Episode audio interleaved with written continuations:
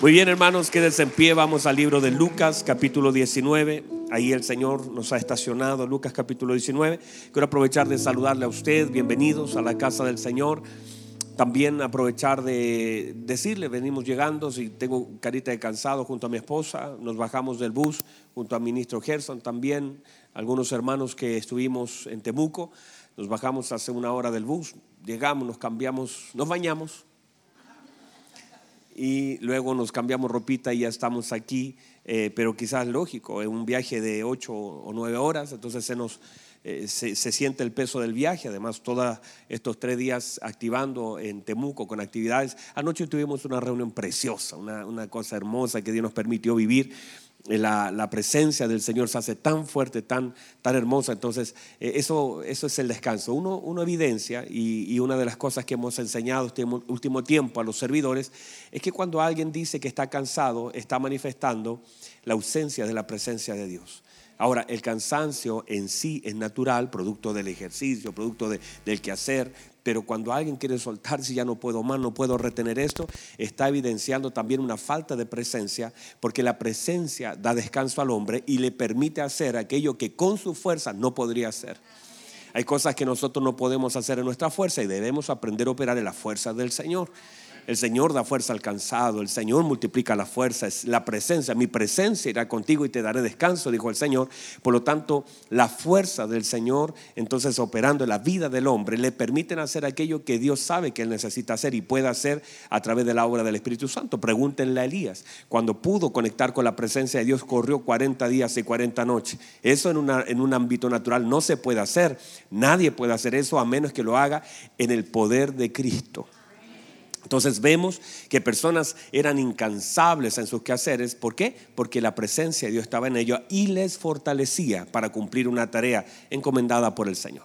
Entonces, cuando la gente de pronto está mucho tiempo en una cámara, mucho tiempo en, con mujeres, estoy cansado, no es cansancio, es ausencia de presencia. Porque la presencia te permite servir, a pesar de que tenga que enfrentar ciertas situaciones que cualquiera puede enfrentar. Ahí usted ve pastores ancianos, que usted dice, pero es impresionante. Ayer conocíamos a un pastor que lleva 20 años orando a las 6 de la mañana en un cerro, el Cerro Ñerol. Un pastor que ya han pasado los años sobre él, lleno de problemas, lleno de dificultades que ha tenido que enfrentar, pero para sostener 20 años de oración en un cerro, no se puede en una forma natural, a menos que el Espíritu Santo te dé fuerza para poder hacerlo. Y eso se puede lograr ¿Se ha dado cuenta que hay gente que toma algo y dice, ahora sí voy a comenzar y suelta los dos meses, ya no quiere más? Ya usted no ha visto nada, hermano. Ha visto gente que suelta con, rapidez y dice, no, ahora sí. De hecho, ayer me abrazaron como tres, ahora sí, pastor, me pongo las pilas, ahora sí que voy a... Y duran dos meses, porque ellos lo quieren hacer en su fuerza. Toman decisiones basadas en su fuerza, pero cuando tú te llenas de la presencia del Señor, mi presencia irá contigo. 40 años soportando a gente mañosa, Moisés entonces se requería la presencia para poder soportar.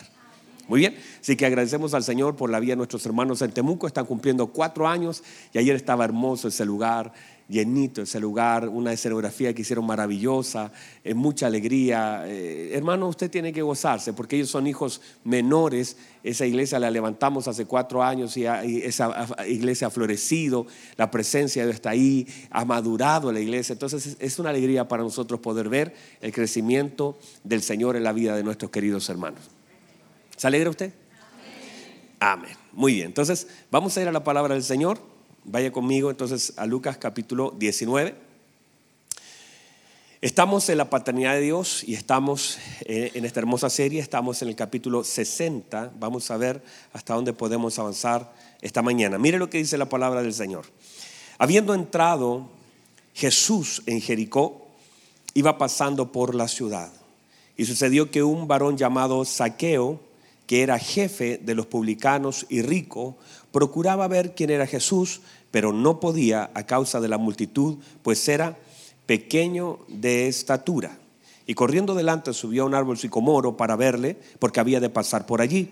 Cuando Jesús llegó a aquel lugar, mirando hacia arriba, le vio y le dijo, Saqueo, date prisa, desciende, porque hoy es necesario que pose yo en tu casa, porque hoy es necesario que pose yo en tu casa, porque hoy es necesario que pose yo en tu casa. Entonces él descendió a Prisia y le recibió gozoso. ¿Cómo le recibió? Le recibió gozoso. Al ver esto todos murmuraban diciendo que había entrado a posar con un hombre pecador. Entonces Saqueo puesto en pie dijo al Señor, he aquí Señor, la mitad de mis bienes doy a los pobres y si en alguno he defraudado y si en algo he defraudado a alguno, se lo devuelvo cuadruplicado. Jesús le dijo, hoy ha venido la salvación a esta casa, por cuanto él también es hijo de Abraham, porque el Hijo del Hombre vino a buscar y a salvar lo que se había perdido. Muy bien, tomen asiento, por favor. Quiero también aprovechar a saludar a Marielita, que tuvo la oportunidad de predicar el día jueves. Hermosa palabra el Señor te dio. La disfrutamos, estábamos ahí en Temuco oyendo atentamente, te saqué 500 fotos como evidencia. Así que fue una hermosa palabra, Marielita, Dios te usó mucho. Y esos ejemplos de los soldaditos que estaban ahí, hermosísimo. Muy bien. Ella habló de la sujeción para que escuche también esa, esa palabra. Muy bien, este hombre, eh, ya hemos hablado un poquito acerca de la vida de Saqueo, quiero seguir sumando a lo que el Señor nos ha dado aquí. Eh, es un hombre que tiene muchas características. Eh, entre ellas, ¿cierto? Podemos nombrar que era rico, ¿cierto? Que la Biblia dice que era un hombre pequeñito, que era un hombre criticado, que era un hombre que tenía muchas luchas, que era un hombre que era jefe, que era un hombre que era inteligente, un hombre obediente, un hombre, eh, en realidad tenía muchas características. Uno puede empezar a nombrar y un hombre también podemos cerrar las características de él, un hombre alcanzado por el Señor y un hombre salvado por el Señor. Un hombre que evidencia salvación. Un hombre que evidencia salvación. Y qué importante es la evidencia de una salvación. Míreme por favor, dar algo no quiere decir que, soy salvo por lo que doy, sino que lo doy por causa de que he sido salvo. Cuando la Biblia dice que Él dice, doy todo, doy la mitad de mis bienes, eh, es que, es que tú puedes dar sin ser salvo. ¿Verdad? Hay gente que da a África, da a Etiopía y ni conoce al Señor. Pero si un hombre que conoce al Señor evidencia la salvación por medio también de lo que hace. O sea, las cosas que yo hago evidencian al Cristo que también tengo. El hecho es que damos, y, cuando damos no, estoy hablando solo de dinero, que es importante, pero hablo de tiempo, hablo de dones, hablo de, de todo lo que podamos dar. El hecho de dar amor, el hecho de entregar afecto, el hecho de dar oraciones en favor de otros, todo lo que yo doy evidencia lo que hay en mi corazón. Entonces, este hombre dice, la mitad de mis bienes doy a los pobres, pero eso es una evidencia de la salvación en él, porque ahora ya, eh, ya no tiene lo que había antes. De hecho, una de las críticas que se le hace y que la gente está criticando, lo critica porque dice, entró a morar a la casa de un hombre pecador. Y es verdad, tal vez, tal vez lo era. Y de hecho, todos los que criticaban también lo eran. ¿Verdad? Ayúdeme, hermano. ¿Verdad que todos los que criticaban también lo eran? Y manifiestan la falta de Cristo en la crítica. Eh, bueno, ahí entre la música y ustedes, no sé qué prefieren. Gracias, hermano. Déjenlo ahí, está bien. Míreme, el hecho de que ellos están criticando el pecado de, de saqueo, pero ellos no están mirando el pecado de ellos. Ellos están criticando y solamente por lo que sueltan manifiestan lo que hay en su corazón. El hecho de que tú seas capaz de hablar mal de otro, en realidad simplemente estás hablando mal de ti.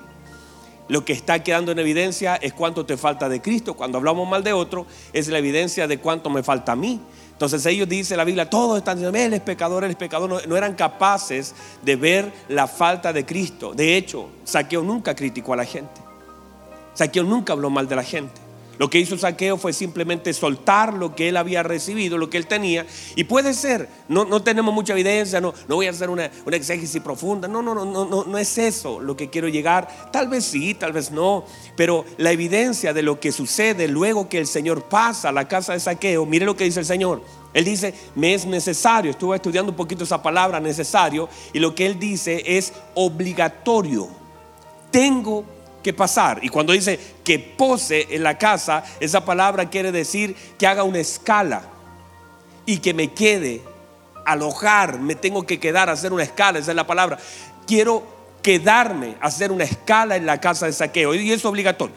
No me puedo saltar este examen, es obligatorio. Tengo que pasar a la casa de saqueo. No me lo voy a saltar. No importa lo que la gente diga, no importa lo que la gente hable, no estoy por la opinión de la gente, es obligación. Mi padre me ha indicado que esa es la casa a la que tengo que llegar. Ya sea que saqueo esté en un árbol, esté debajo de una roca, esté dentro de la casa, a esa casa tengo que ir. Y el Señor se hace una obligación porque el Señor era obediente al Padre y había un, un, plan determinado establecido y esa casa era una obligación dentro del ministerio de nuestro Señor el pasar a ese lugar. Y él dice, es necesario, ustedes no lo van a entender, hay cosas que son necesarias, que pueden ser cuestionables, pero son necesarias. Y lo voy a hacer. Ahora, el Señor hace para él el mismo, dice, voy a pasar, voy a posarme, voy a quedar, voy a hacer una escala en esta casa, aunque usted murmure, aunque usted critique, yo no voy a definir lo que hago por lo que la gente dice, voy a hacer lo que me es obligatorio del cielo establecido de lo que tengo que hacer. Entender que parte de eso es lo que nosotros debemos aprender. Hay cosas, hay ramos obligatorios en nuestra vida, hay lugares donde debemos pasar aún así no queramos. Dígame a eso. Hay lugares y hay personas que deben oír el mensaje, aún así la opinión de la gente, mire, usted no puede medir su obediencia por lo que la gente dice, no es estación allí, la gente va a hablar, guarde su corazón de la, la gente, mire, principio básico, están acá todos, principio básico del liderazgo, la gente va a fallar. Principio básico. Yo le digo, inmediatamente hablo con gente, le digo, hermanos, cuando alguien toma un cargo, le digo, inmediatamente la gente falla, porque fallamos. Usted y yo fallamos. Si usted no sabe eso, usted va a vivir una vida frustrada, llorando como una Magdalena. Así decía mi mamá. Llorando como una Magdalena todo el día porque la gente falla, la gente se equivoca. Yo me equivoco. Usted se equivoca. Debemos tener conciencia que la gente comete errores. Si no tenemos eso claro, vamos a vivir una vida media frustrada, viendo que usted dio todo, pero no recibió nada, que usted hizo mucho, pero, pero lo traicionaron. Y esa historia que finalmente comienza el mismo infierno a tejer para defraudarlo, para que usted diga, ay, pero que en esa iglesia no me saludó, mi cumpleaños nadie me dio una... Esas cosas que de pronto manifiestan primero una edad aquí, una falta de madurez, pero también una falta de entendimiento. Por eso es importante que ustedes de entrada que la gente falla, mire, sus hijos van a fallar, sus padres van a fallar, el único que no le va a fallar es Dios y allí ponga toda su confianza porque Él no falla y Él dice, yo permanezco fiel, aunque usted falle, yo no voy a fallar. Entonces, ahí establezca su absoluta confianza. Pero la gente falla, yo voy a fallar, usted va a fallar, no idealice a la gente. No idealice a la gente, no diga, bueno, que es tan bueno, mire, nunca le... Hay gente que dice, pastor, todavía le ando buscando un defecto, no lo va a encontrar. Hay gente que idealiza y dice, pastor, cuando usted predica, pero me, los va a encontrar, va a encontrar de fe. Si lo busca, lo va a encontrar. Si lo busca con cuidado, lo va a encontrar. lo va a encontrar porque los tengo. Y en la medida que usted esas... Mire, mi esposa dice amén. En la medida que usted más se acerca a algo, más ve la realidad de todo. Usted va a notar que de allá no puede ver los errores, las líneas y las marcas que hay acá. Yo los puedo ver porque estoy cerca. Entonces, en la medida que tú te acercas, puedes ver los detalles. Entonces, cuando tú te acercas mucho a algo, vas a ver los detalles, las grietas. Uno no ve, la muralla de lejos, la ve perfecta, pero si te acercas vas a ver las grietas. Entender que en la medida que la gente se acerca, pero en la medida que tú te acercas a Dios, más puedes ver su perfección. Te acercas al Señor y puedes ver su gloria. Te acercas a Él y ves su majestad. O sea, no puedes encontrar defectos porque no lo hay. En los hombres sí. Entonces, por eso usted va a notar que los matrimonios dicen, no, yo me casé y estaba todo bien. Hasta que me casé, conocí cosas de él, no sabía que era así, porque vas conociendo la intimidad. Hay gente que me está mirando raro y hay gente que me está diciendo, amén, siga, pastor, siga, pastor.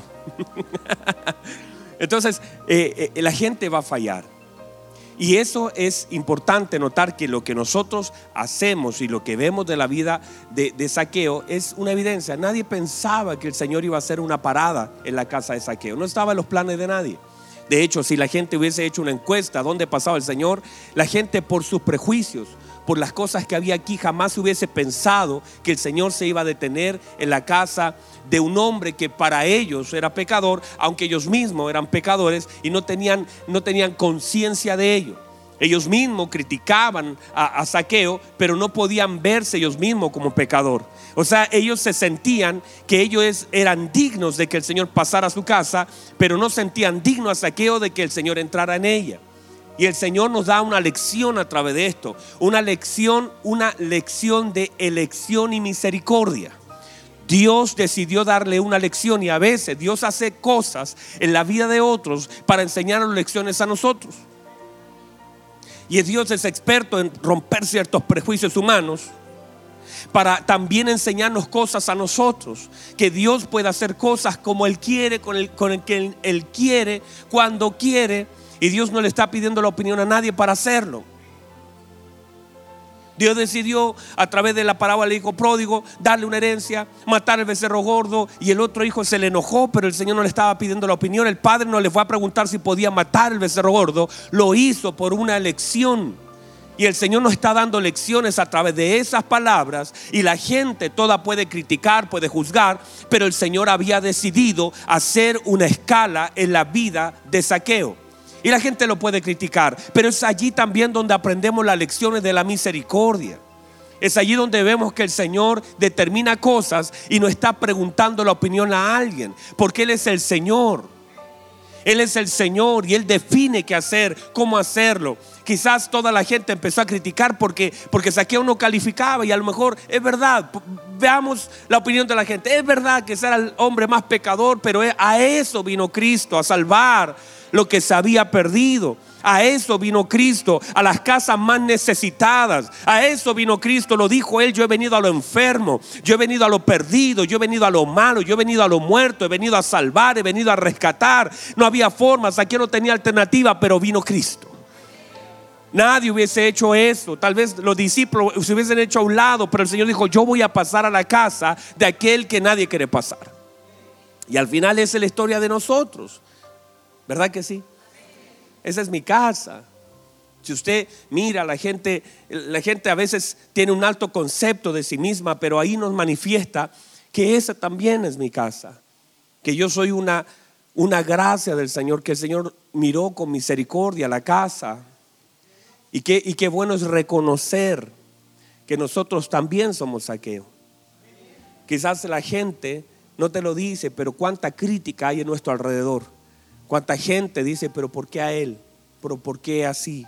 Porque él tiene algo. Y comienza eh, a voz fuerte o quizás internamente a pensar cosas, a mirarnos y a pensar que no merecemos. Cuánta gente ve lo que, lo que hacemos, lo que tenemos. Y aunque sea poquito, hay gente que su corazón está tan dañado que no importa lo que tú recibas, lo siente injusto y piensan que siempre ellos deben recibir. Y eso manifiesta en general un daño que hay en el corazón. A veces genera es simplemente la envidia que manifiesta la palabra de alguien sobre los labios. O sea, a veces es la envidia. No, ni siquiera es lo que tú tienes, puedes tener más, pero sientes envidia y te duele. Y eso es lo que Dios tiene que hacer, tratar el corazón del hombre. No está bien que tú te sientas mal por lo que Dios hace en la vida de otro. Vamos otra vez, déjeme centrarme ahí un poquitito. No está bien que nos sintamos mal por lo que el Señor hace en la vida de otros. Y eso hay que examinar. ¿Qué pasa cuando Dios permite que tú veas? Que tú seas testigo, porque a veces Dios nos abre harto los ojos, te pone aquí unos palditos y te enfoca a un lugar para, para ver y que puedas manifestar lo que pasa en tu corazón cuando Él decide hacer algo en la vida de otro. Y quizás ese otro usted diga, y, hasta tenga razón, no se lo merece, no hizo nada, tuvo siempre, pero es simplemente, es que el Señor quiere tratar con el corazón del hombre, porque allí está el problema. Porque la Biblia dice que el Señor no mira lo que está, lo que mira el hombre, lo que está delante de sus ojos. El Señor mira el corazón. Y como el Señor mira el corazón, está interesado en tratar el corazón del hombre. Porque eso, allí están los ojos del Señor en el corazón del hombre. Y ese corazón debe ser tratado, debe ser, pero primero expuesto antes de ser tratado debe ser expuesto. De hecho, ningún médico comienza a tratar sin antes tener una exposición del asunto con claridad. Usted va al médico y le dicen, eh, dígame, ¿qué tiene? Bueno, tengo esto, tengo esto. Y después de que usted manifiesta lo que hay, puede ser tratado lo que hay. Entonces, una de las cosas es exponer el corazón y que nosotros podamos ver lo que hay en nuestro corazón y a través de eso podamos también recibir el tratamiento de Dios para que sea sanado nuestro corazón, porque hay cosas que están mal.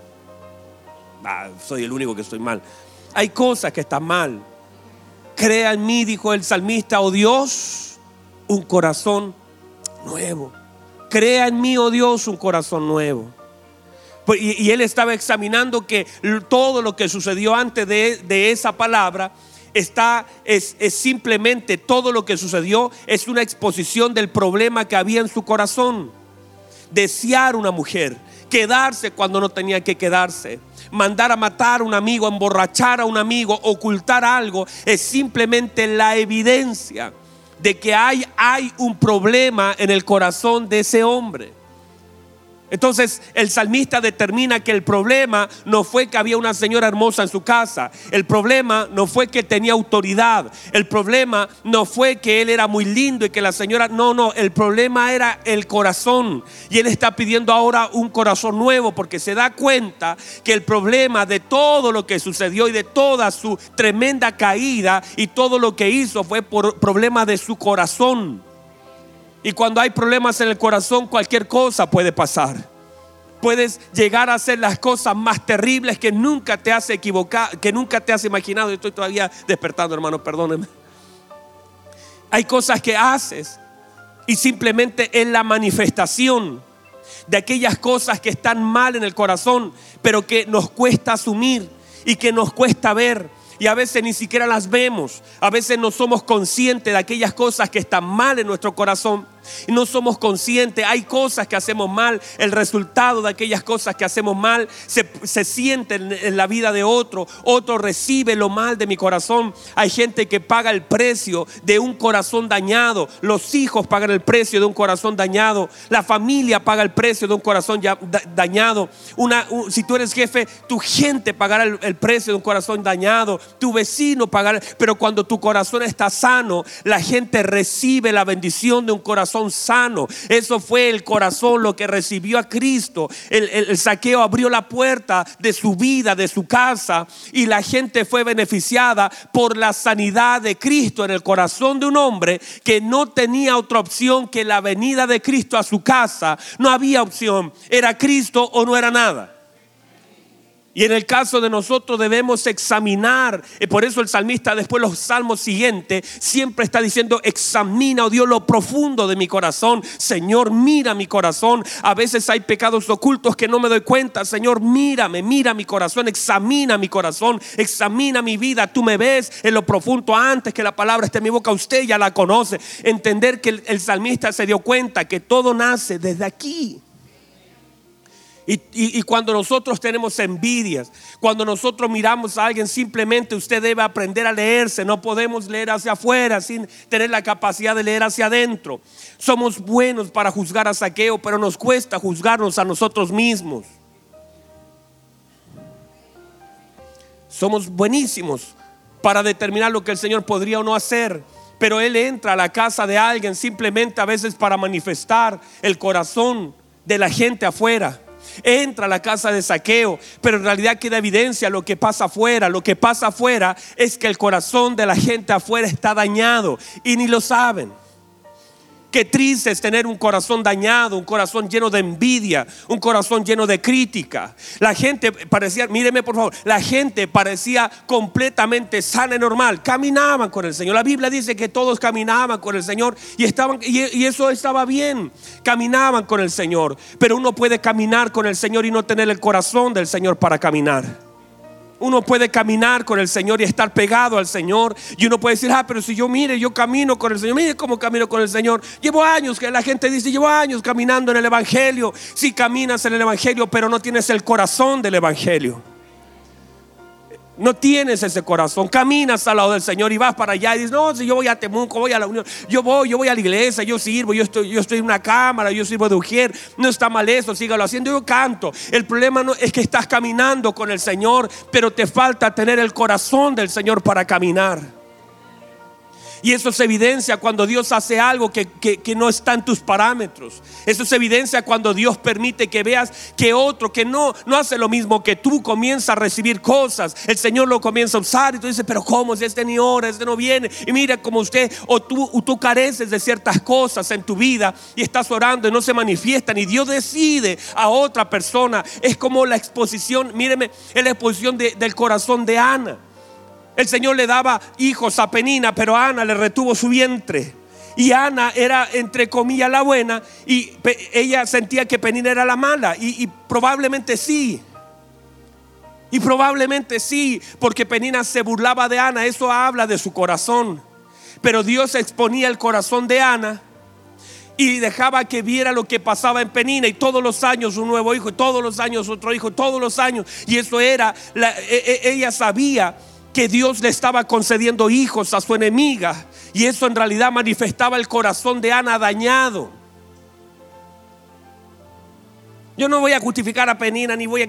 Pero lo que quiero decir es que a veces Dios te permite ver algo en alguien simplemente para que en realidad veas algo en ti. Dios te permite ser testigo de lo que Él hace en la vida de otros, pero simplemente para que tú seas testigo de lo que hay en tu corazón. No sé si hay alguien acá todavía. Y a veces lo que Dios hace en la vida de otros simplemente viene a manifestar lo que hay en tu corazón y cómo te duele. Y eso hay que tratarlo si tú lo consideras normal, si tú dices, bueno, es que cualquiera tiene vida, no, no debería, deberías alegrarte, deberías entender soberanía, deberías entender misericordia, deberías entender cómo el Señor trata y cómo el Señor hace lo que Él quiere con el que quiere y cómo quiere. Y a veces uno empieza a pesar, ¿y por qué Él y por qué yo no? no, no algo, y a veces Dios, digo, y vuelvo a repetir, te permite ser testigo de lo que Él hace en la vida de otros solamente para manifestar lo que hay en tu corazón. Es ahí donde debemos estacionarnos. Pero, pero quiero que después de gritar tanto rato y equivocarme tanto al hablar, por lo menos, por lo menos el bus hizo sus estragos en mi, en mi boca. Quiero que entienda la importancia de esto. Porque el Señor está interesado que tengamos un corazón sano. Porque cuando de pronto mire lo que hace el Señor, lo hace con Juan el Bautista. El Señor le dice, dígale a Juan. Juan está dudando en la cárcel. Juan está diciendo, ese lo esperamos a otro. Esa palabra es dura, porque fue él el que hizo la presentación del Cristo. Ahí viene, dice, él cerró. Ahí viene el Cordero de Dios. Él quita el pecado del mundo. Él es, Él es, Él es antes que yo. Y es antes que yo. Yo soy mayor en, eh, en tiempo en la tierra, pero Él es antes que yo. Fue primero que yo. Yo no soy digno de desatar y él tiene entendimiento, pero la cárcel manifestó lo que había en su corazón. La cárcel, el ver cómo de pronto los eh, empieza a crecer la figura de Cristo y él está en una cárcel y aunque tiene discípulos está preguntando ¿y qué va haciendo el Señor? y lo tiene, lo tiene, le tiene una cámara, un dron sobre Jesús, ¿qué está haciendo el Señor? Y le manda a preguntar, ¿eres tú o esperamos a otro? Ah, eso es duro, hermanos. ¿Eres tú? ¿Eres tú? Cuando el mismo hermano vio descender al Espíritu Santo en forma de paloma, él escuchó el estruendo del cielo, decir, este es mi hijo amado. Y en un momento de cárcel es tan duro que expresa que a veces aunque hemos oído al Señor, hemos visto al Señor, hemos sentido al Señor, a veces esos momentos de cárcel expresa lo que hay en el corazón del hombre, porque esas cárceles vienen a, mire, estoy hablando de un hombre lleno del Espíritu Santo. La Biblia dice que del vientre él fue lleno del Espíritu Santo, que era el mayor, que era un profeta, que era un hombre entendido, que él estaba cerrando un capítulo del Antiguo Testamento, que era cabeza espiritual de toda una nación que un hombre que bautizó, un hombre que predicó, un hombre que operaba en el espíritu de Elías, en el espíritu y en el poder de Elías, dice la escritura. Y aún así en un momento de su vida, producto de esa cárcel que lo estaba acongojando, el tiempo de encierro, no puedo salir, afuera está pasando algo, aquí no está pasando nada, y estoy encerrado, y estoy aquí condenado. Y eso hizo turbar la mente de un hombre que tendría que tener claridad. ¿Qué hace Juan el Bautista reteniendo discípulos si la luz ha llegado? La Biblia dice, yo no soy la luz, dijo Juan, yo vengo a dar testimonio de la luz, yo vengo a preparar el camino para Cristo, yo soy el que vengo a enderezar veredas, yo vengo a conectar el corazón del Hijo al Padre, pero yo no soy la luz, yo vengo a dar testimonio de la luz. Él tendría que haberse apagado. Él tendría que haber dicho lo que él dijo, tendría que haberlo vivido. Es necesario que yo mengüe para que él crezca. Él tendría que haber desaparecido. La pregunta está fuera de lugar, pero eso manifiesta que a veces aún que nosotros tengamos la presencia de Dios, a veces nosotros hemos hablado del Señor, hemos sentido al Señor, eso manifiesta nuestra vida, que muchas veces hay cárceles que vienen a hacernos dudar. Eso manifiesta que a veces nosotros con todo de unción, a veces nuestro, lo que vivimos expresa todo lo que hay dentro de nuestro corazón, las dudas, los temores. Y a veces lo que yo estoy sintiendo hace dudar a otros. Él manda a sus discípulos a decir y cuando los manda, lo que Él está hablando llega al oído. Por eso el Señor, mire por favor, tan hermoso el Señor. El Señor sana el corazón de sus discípulos. La respuesta del Señor viene a sanar el corazón de sus discípulos. Porque Él depositó duda en el oído de un discípulo. Él está diciendo, pregúntele, vaya, dígale si Él es o esperamos a otro. Y los discípulos van diciendo, bueno, eh, ¿cómo es eso si lo escuchamos? Si somos... Y cuando llegan allá, el Señor por misericordia a esos discípulos y por amor a Juan que predicó, hizo en ese, dice, en esa misma hora sanó enfermos, resucitó muertos, hizo andar a paralíticos, limpió leprosos y comenzó a hacer una obra gigante. Luego mira a los discípulos y le dice, díganle a Juan, y ellos ya estaban pasmados. No tendría que haberle dicho eso. Pero porque ellos ya eran testigos de todo lo que Cristo. Pero el Señor estaba sanando el corazón de los discípulos que habían sido contaminados por una pregunta que está fuera de lugar. Pero el Señor tan misericordioso pudo haberle dicho, sí, dígale a Juan sin hacer nada, pero hizo una evidencia de quién era Él para que ellos fueran testigos del poder de Él sobre la tierra y después de hacer grandes milagros en ojo de los testigos, de los discípulos que estaban dañados por la duda de Juan, entonces le dice, dígale a Juan que los ciegos ven, que los paralíticos andan, que los leprosos son limpiados, que los muertos son resucitados, que el Evangelio es predicado y bien bienaventurado el que no haya tropiezo en mí.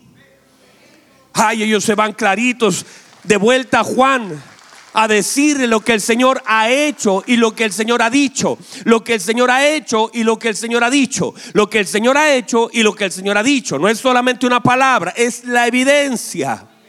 Ellos van diciendo, ay Juan, mira lo que vimos y comienzan a relatar lo que vieron y comienzan a relatar lo que hablaron. Entiéndase que a veces nosotros hacemos con nuestra duda, con nuestra crítica, con nuestras cárceles, a veces depositamos duda en la vida de otros. No, no sé si hay alguien acá. A veces nuestra conducta, a veces estamos encerrados y en ese tiempo de encierro guarda silencio en ese tiempo donde las, no ves nada, guarda silencio, retén la evidencia de lo que Dios ha hecho en tu vida, retén el testimonio de lo que Dios ha hecho en ti. Guarda la palabra que has oído. Guarda la palabra que ha sido soltada. Cuando delante de ti la puerta se encerrada, adora al Señor con todo tu corazón y retén la obra de Cristo evidente en tu corazón. Cuando estés allí siendo criticado, cuando parece que se olvidaron de ti, cuando estés detrás de las ovejas esperando, cuando estés en un lugar que no es el cómodo para ti, cuando veas que Dios está moviéndose fuera de ti, está simplemente manifestando lo que hay en tu corazón y allí necesitas convicción para sostenerte. Muchas cosas en tu vida son la transformación y la vida. Míreme por favor, muchas cosas de las que hacemos y las que Dios demanda de nosotros son transformación de Cristo sobre nuestra vida. Pero hay algunas cosas que Dios espera que sean por determinación, que sean por obediencia. Hay muchas cosas que Dios transforma en nuestra vida y hay otras cosas que por causa de la transformación Dios espera que nosotros podamos hacer. Hay cosas, ahora yo tengo una vida transformada, pero una vida transformada, ahora esa vida transformada, Dios espera que haya convicción, que haya decisión, que haya determinación, que hay cosas que no se tienen que hacer porque esperar que Dios las haga, sino que ahora en la vida transformada yo ya las puedo hacer porque tengo el poder de Cristo en mí, porque tengo la gracia de Cristo en mí, porque tengo el entendimiento para hacerla. Yo estoy parado en la verdad de Cristo, mi vida ha sido transformada y ahora hay una demanda del Señor a hacer lo que Él espera y sabe que yo puedo hacer. No puedo estar esperando transformación en áreas que se necesita determinación, en áreas que se, se necesita obediencia. Hay gente que está esperando algo que Dios está esperando en realidad. Usted dice, estoy esperando a Dios y Dios dice, yo estoy esperando en ti. Tú tienes que hacerlo, tienes que soltar, tienes que dejar ciertas cosas. Eh, si quieres venir a seguirme, hay cosas que tú tienes que soltar, hay cosas que tú tienes que dejar, hay cosas que tú tienes que determinar en tu vida. Yo pongo la convicción, tú pones la determinación. Yo estoy esperando que ahora en esta nueva vida en Cristo entiendas que hay cosas que se tienen que orar y hay cosas que se tienen que hacer en medio de la oración, pero hay puertas que yo voy a abrir y hay cosas que tú tienes que dejar. Así lo digo, no sé si hay alguien acá. Pero entender la importancia de definir las cosas en nuestra vida con claridad. Hay cosas que Dios nos hace consciente y te hace consciente para que tú ahora en la conciencia puedas tomar decisiones que serán dolorosas, que serán difíciles, pero es una demanda de Dios sobre su iglesia. No sé si están entendiendo. El Señor ha transformado nuestra vida, lo hizo. Ah, el Señor hizo algo que Saqueo no podía hacer. Pero ahora la demanda del Señor sobre Saqueo es que él haga cosas por causa de una vida transformada. Están acá todavía. Se nos agotó nuestro tiempo. Pero esto sigue. Yo voy a quedarme, así que no hay problema. Pero la obra del Señor demanda cosas importantes sobre nuestra vida. Y por eso una de las tareas de la iglesia es pedirle al Espíritu Santo que nos ayude. No que haga, sino que nos ayude a hacer lo que el Padre demanda que nosotros hagamos. Y eso no se puede hacer como decía mi esposa ayer, solamente con que tengamos un par de, versículos bíblicos en la cabeza. No es eso. Conozco y usted también conoce cientos de personas que conocen la, la Biblia, pero, les, pero carecen de escritura. Ah, pastor, no los mismos. No, no. Parece lo mismo, pero diferente. Mire lo que dice el Señor. Le dice a unos saduceos que vienen a hacerles preguntas. Y mire lo que le dice el Señor. Erráis porque ignoráis. No le dice la Biblia, no le dice la Torah, dice las escrituras, dice el poder de Dios. Le dice, mire que cuando resucita el Señor, mire, cuando resucita, lo primero que hace en su resurrección se le aparece, le dice, pasa a vosotros. Y dice, y ahora le abrió el entendimiento para que pudieran comprender las escrituras. Porque ellos podían recitar, ellos sabían, conocían, pero no podían entender. Entonces hay una obra del Espíritu Santo que te da entendimiento a aquellas cosas que no puede. Y todo lo que hizo el Señor en su resurrección fue allá, camino Maus, habían dos caminando, estaban tristes, ellos habían oído, habían caminado con el Señor habían andado con el Señor, eran discípulos del Señor, uno de ellos Cleofas, estaban caminando camino Maús y estaban tristes, aunque habían recibido la palabra, el testimonio, habían caminado con el Señor, tenían la palabra, sabían que el Señor iba a resucitar, igual iban tristes camino Maús diciendo no, y se acerca el Señor y no tiene la capacidad de verlo, su entendimiento estaba cegado, y el Señor se les acerca, le dice, ¿por qué están tristes? No, es que, bueno, eh, eh, y le dicen, ¿acaso eres el único forastero que no sabe lo que ha sucedido? Que, el Cristo, el Jesús que nosotros pensamos. Santo Dios, ¿cómo, ¿cómo la gente puede caminar con el Señor? Y aún así después en el camino dudar de Él. Y dice, nosotros pensábamos que era el que iba a redimir a Israel. No fue suficiente, parece la evidencia de todo lo que Él hizo, todo lo que Él dijo que ahora vas caminando y vas dudando. Y nosotros pensamos que iba a redimir Israel. Y el Señor le dice, necios, tardos, son sordos. ¿Por qué si era necesario que el Cristo padeciera? Y Él lo dijo. Él dijo que necesitaba padecer, pero también Él dijo que al tercer día iba a resucitar. No esperaron lo suficiente porque ellos le dijeron y al tercer día iba a resucitar y nosotros comenzamos el camino porque nosotros pensamos que él iba a resucitar ahora a, las 9 de la mañana, a las 6 de la mañana, a las 12. Ellos comenzaron a caminar diciendo hoy ya es el tercer día y decidimos salirnos de la ciudad porque no vimos nada. Y, y el Señor dijo, sí, era, era el tiempo. Este es el tiempo, es el tercer día. Él ha resucitado y comenzó el Señor a caminar con ellos, camino Maús, 11 kilómetros hablando de las escrituras, revelando lo que las escrituras decían de él, hablándole, no soltándole, estando con ellos hasta que llegaron camino Maús. Y la Biblia dice que cuando partieron el pan entonces sus ojos fueron abiertos. Entiéndase una cosa, la importancia de que nuestros ojos espirituales, el entendimiento sea activado para que podamos ver. Viviremos vida frustrada si eso no sucede. Póngase en pie, por favor.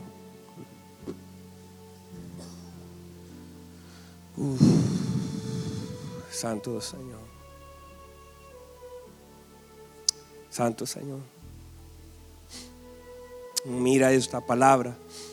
La Biblia dice que, que ellos caminaban con el Señor. Ellos caminaban con el Señor. Pero que caminaban no tenían el corazón del Señor.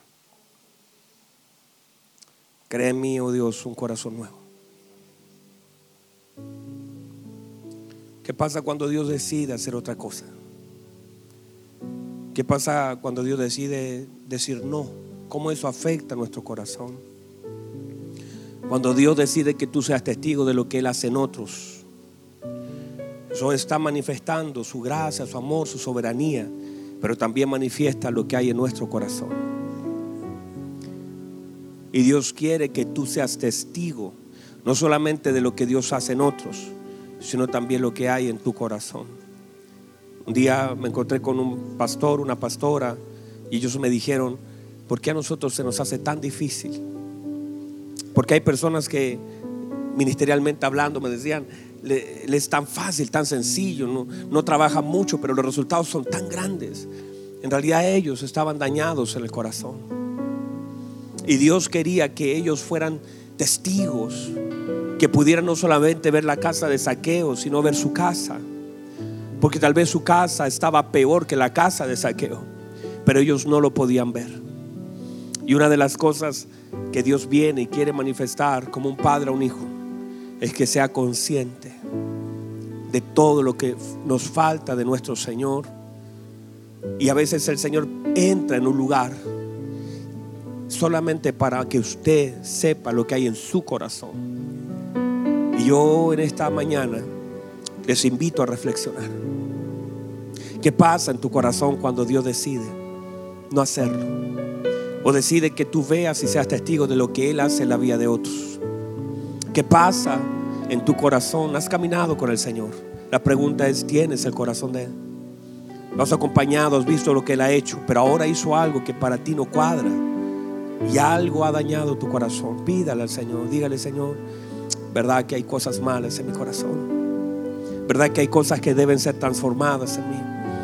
Verdad que hay envidia, hay crítica, hay murmuración, hay deshonra. En mi corazón hay prejuicios. Y no está bien eso. Porque usted, Señor, está en mí también. Sea como David diga, Señor, crea en mí un corazón nuevo, limpio. Renuévame, lávame más y más de mi maldad. Decía ministro Gerson, parece ayer, decía, esa debería ser una oración diaria de nosotros, de levantarnos y decir, Señor, hoy día es un nuevo día, necesito un nuevo corazón, necesito un nuevo espíritu en mí, necesito que sea renovado mi entendimiento, necesito de usted, Señor. Vamos ahí donde está, levante sus manos, conéctese, dígale, Señor, Señor, deme algo que no tengo guarde mi corazón en esta cárcel. ¿Cuánta gente ha salido damnificada? por estar en esta cárcel, por estar en este problema, por estar en este tiempo. Cuánta gente ha sido dañada, ha sido herida por mis palabras, ha sido dañada por lo que digo, por lo que hago. Yo no debería estar dudando. Estoy en esta cárcel, debería estar disfrutando como testigos de todo lo que usted está haciendo en la vida de otros. ¿Por qué me cuesta tanto disfrutar de lo que usted hace en la vida de otros? Dígale al Señor, abra su corazón Dígale al Señor, Señor, crea en mí un corazón limpio, un corazón nuevo. Señor, guarda mi corazón de envidia, de murmuración, de prejuicios. Guarda mi corazón de aquellas cosas que, que están dañando a otros. Mis palabras están dañando a otros. Me duele que otro crezca, me duele que otro sea prosperado, me duele que otro sea sanado, me duele que otro sea usado. Llevo tantos años aquí y no siento eso. Siento que usted está lejos de mí. Dígale al Señor, ponga su corazón. Dígale, Señor, Señor, lávame, lávame. Señor, yo quiero y ore por sus hermanos, que ellos sean más prosperados, que ellos sean más bendecidos, que ellos alcancen mayor gracia. Padre, usa a nuestros hermanos. Señor, usted es misericordioso y usted es el que define las cosas sobre la tierra. Usted no pierde el control sobre los asuntos. Hoy entregamos, Señor, nuestro corazón delante de usted. Y si usted mira el corazón, mi corazón tiene que estar limpio. Que Él subirá al monte santo de Jehová, el limpio de manos, el puro de corazón Vamos, pídale al Señor que su corazón esté puro, no, no tenga envidia, no guarda rencor. Un corazón que tiene el corazón de Cristo, el Espíritu de Cristo, no guarda rencor de lo que Dios hace en la vida de otros. No, no retiene lo malo de lo que ha visto en la vida de otros. Es perdonador, es un corazón sano, un corazón limpio, que quiere que Dios siga haciendo la vida, la vida de Cristo se siga manifestando en la vida de ellos. Vamos, levante sus manos, dígale Señor, por favor ayúdame. Este es un tiempo de renuncia, un tiempo de exposición. Estamos exponiendo nuestro corazón delante de Dios. Levante sus manos delante del Señor. Levante sus manos y adórele. Padre, su palabra ha sido predicada. Señor, mi oración delante de usted es que usted cree en nuestra vida, la vida de Cristo que no solamente seamos personas que caminemos, sino que seamos transformadas en el camino y que nuestro corazón está alineado al corazón de nuestro Señor para que podamos alegrarnos con lo que Él se alegra. Tener un corazón misericordioso, perdonador, un corazón que extiende su mano, que no se goza de la injusticia, sino que se goza de la verdad. Señor, guarda nuestro corazón de sentir odios, de envidias. Señor, que ese corazón que tenía Caín, donde llegó a matar a su hermano por envidia, nunca esté en nosotros, sino que guarda nuestro corazón y podamos honrarte a través de un corazón íntegro, guardado.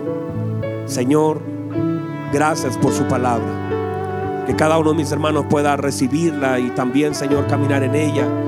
Y, Señor, ver también su gracia. Y que cada uno de nosotros seamos esa casa, Señor, donde usted hace esa escala, donde usted dice, me es necesario pasar.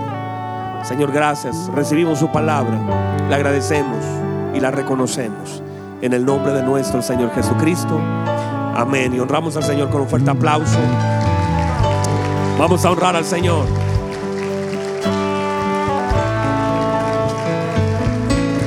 Vamos, honra al Señor con sus palabras.